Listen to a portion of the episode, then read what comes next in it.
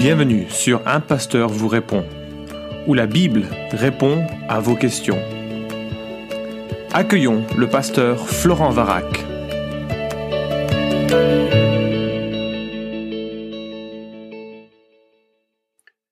La question est posée, si Dieu existe, pourquoi est-ce le Dieu de la Bible?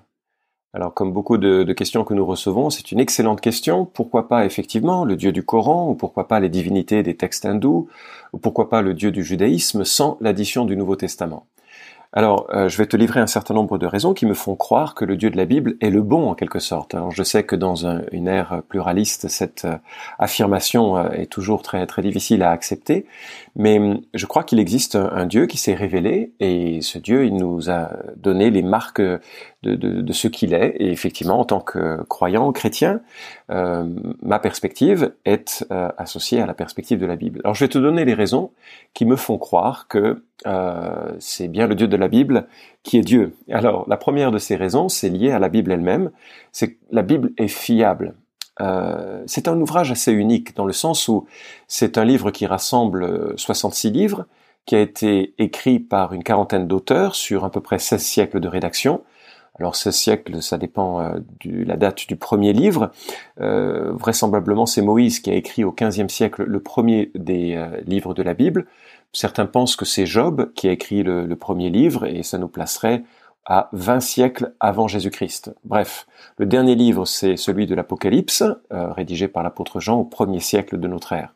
Et donc, on a une collection d'ouvrages qui couvre de nombreux siècles, et là, et c'est vraiment unique à, euh, ma connaissance, en tout cas, des livres religieux, c'est qu'il y a une cohérence extraordinaire euh, au sein de, ce livre.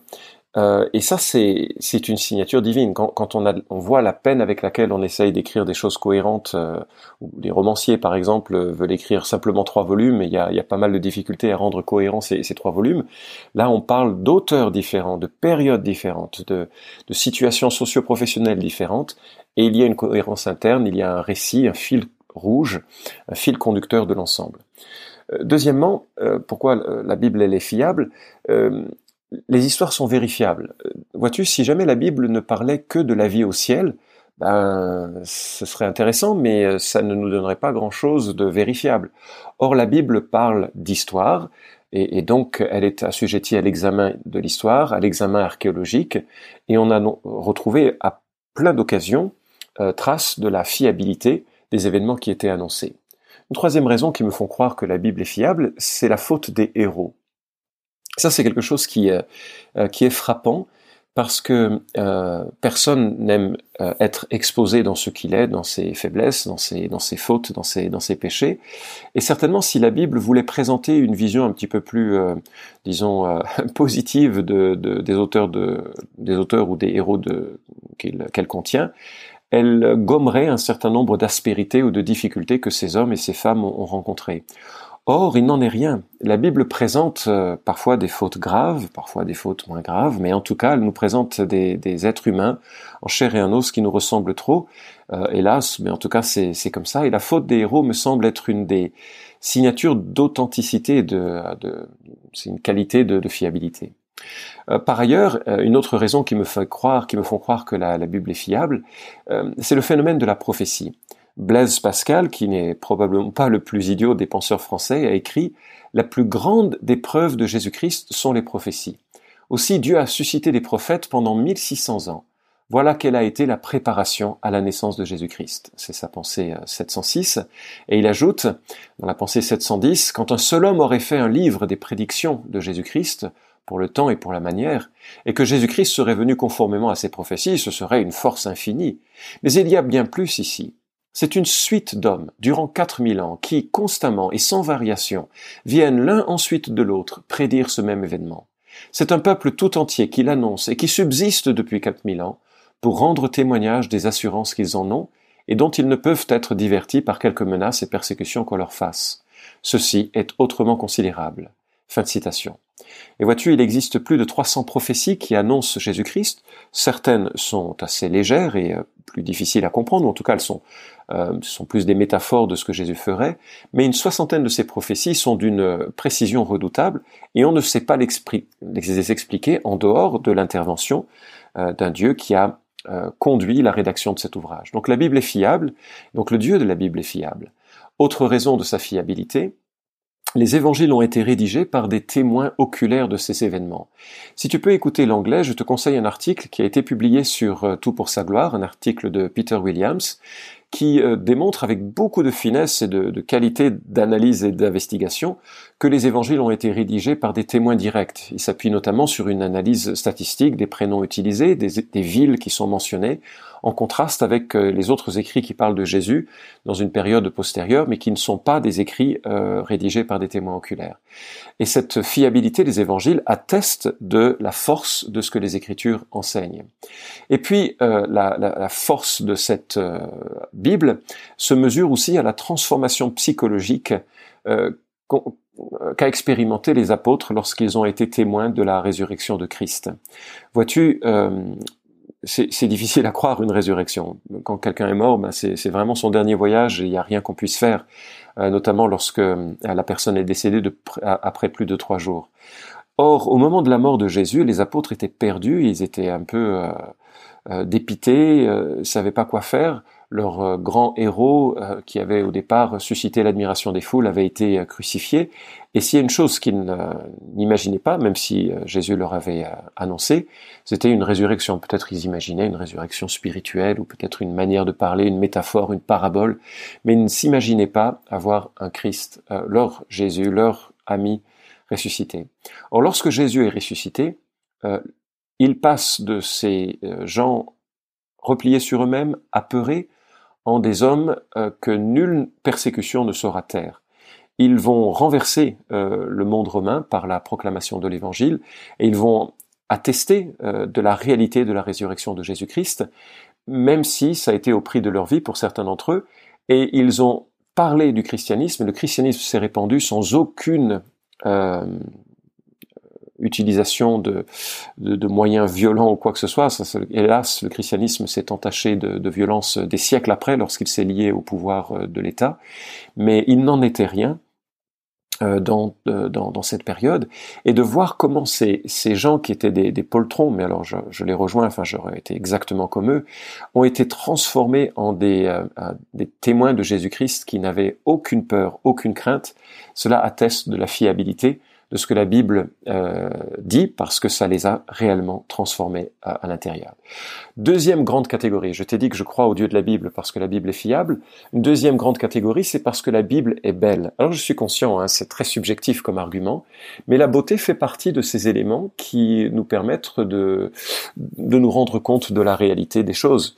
Tu je suppose que tu as pensé à Dieu lorsque tu as vu la beauté d'un soleil qui se levait ou d'un coucher de soleil, tu as vu tu as été saisi de, de transcendance en voyant, euh, peut-être si tu es scientifique, la, la, la, manière dont la nature communique entre elles et se coordonne pour créer cette vie, cette abondance, pour voir la complexité de l'information euh, que, euh, euh que contient l'ADN ou la génétique.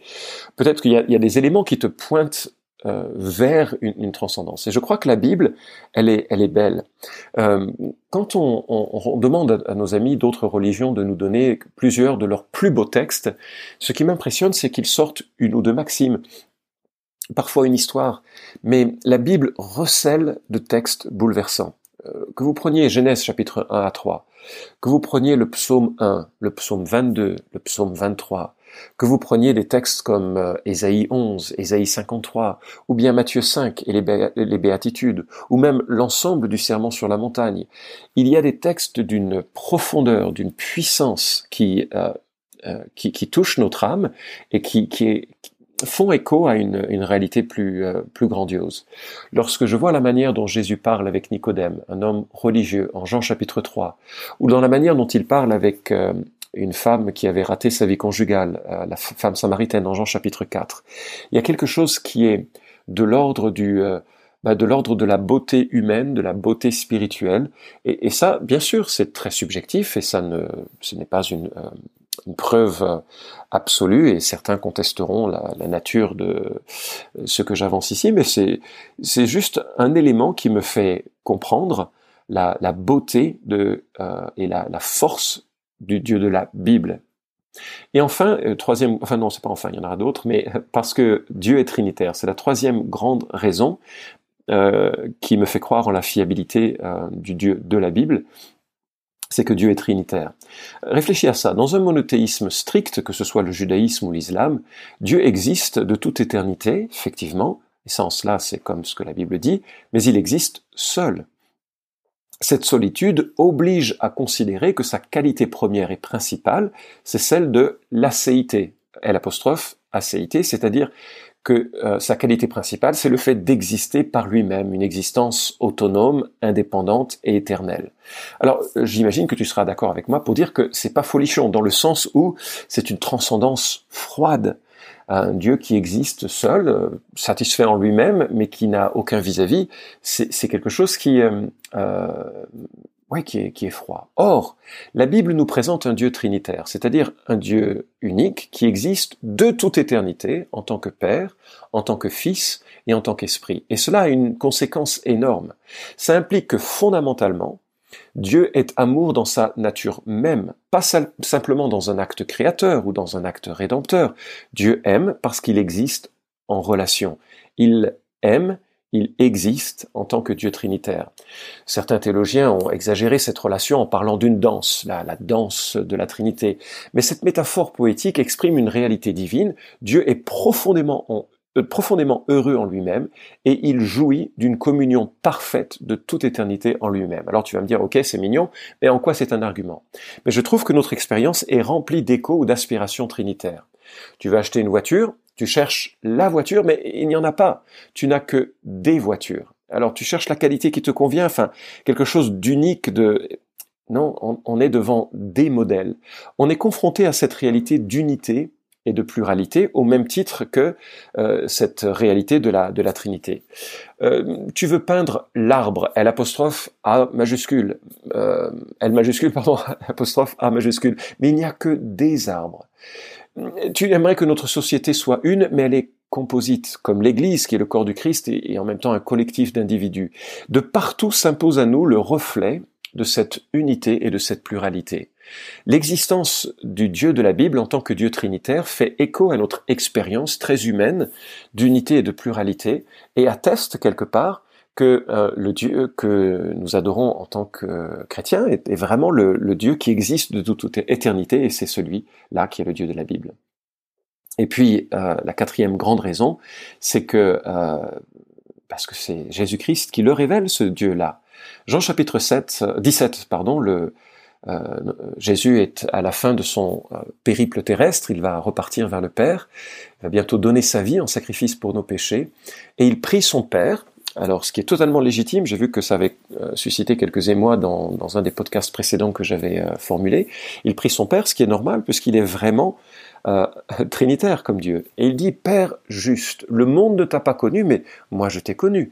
Et ceux-ci ont connu que tu m'as envoyé, je leur ai fait connaître ton nom, et je te leur, et je te leur ferai connaître, afin que l'amour dont tu m'as aimé soit en eux, et que moi je sois en eux.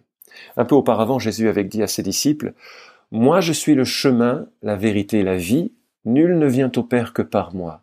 Si vous me connaissiez, vous connaîtriez aussi mon Père. Et dès maintenant, vous le connaissez et vous l'avez vu.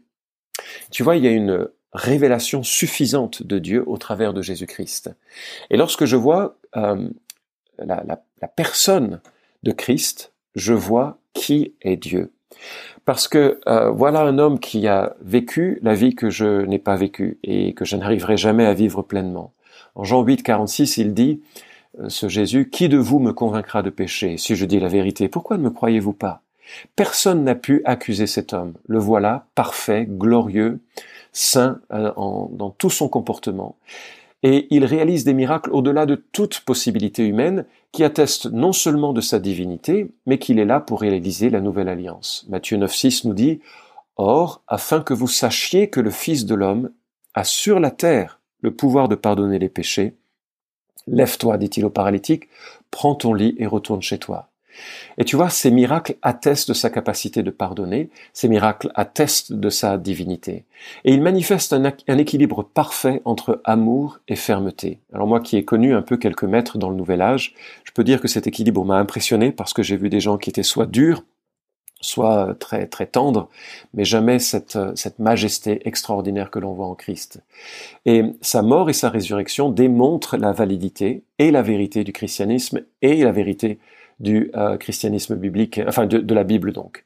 Parce que tu vois, Jésus résout le problème fondamental de l'homme. Ce n'est pas la pauvreté, ce n'est pas la solitude, ce n'est pas la maladie. Le problème fondamental de l'homme, c'est le péché et la mort, et Dieu envoie son propre Fils Jésus pour le résoudre, ce problème-là. Et il dit, moi, je suis la résurrection et la vie, celui qui croit en moi vivra, quand bien même il serait mort. Et cette assurance, amplement démontrée par la qualité de vie et euh, des euh, miracles de la mort et de la résurrection de Christ, me fait réaliser à quel point le Dieu de la Bible est vraiment le Dieu en qui nous pouvons placer notre confiance. Aucune religion, à ma connaissance, n'offre aussi radicalement une espérance aussi absolue, appuyée par des faits historiques et par un narratif qui couvre tant de siècles, tant d'auteurs, et qui demeure encore aujourd'hui. La Bible s'ouvre et se clôt sur un paradis, le deuxième, euh, ce deuxième dont je parle est éternel, il est rempli de toute la plénitude de Dieu, et elle nous invite, cette Bible, à entrer dans une relation avec ce Dieu. La Bible se termine avec cette affirmation, cette invitation, Je suis l'alpha et l'oméga, le premier et le dernier, le commencement et la fin. Heureux ceux qui lavent leurs robes afin d'avoir droit à l'arbre de vie et d'entrer par les portes dans la ville. J'espère que tu en feras partie. Voilà pourquoi je crois au Dieu de la Bible. Merci d'avoir écouté cet épisode d'un pasteur vous répond. Posez vos questions en nous envoyant un email à question@toutpoursagloire.com. Retrouvez cet épisode et tous les précédents sur notre site toutpoursagloire.com.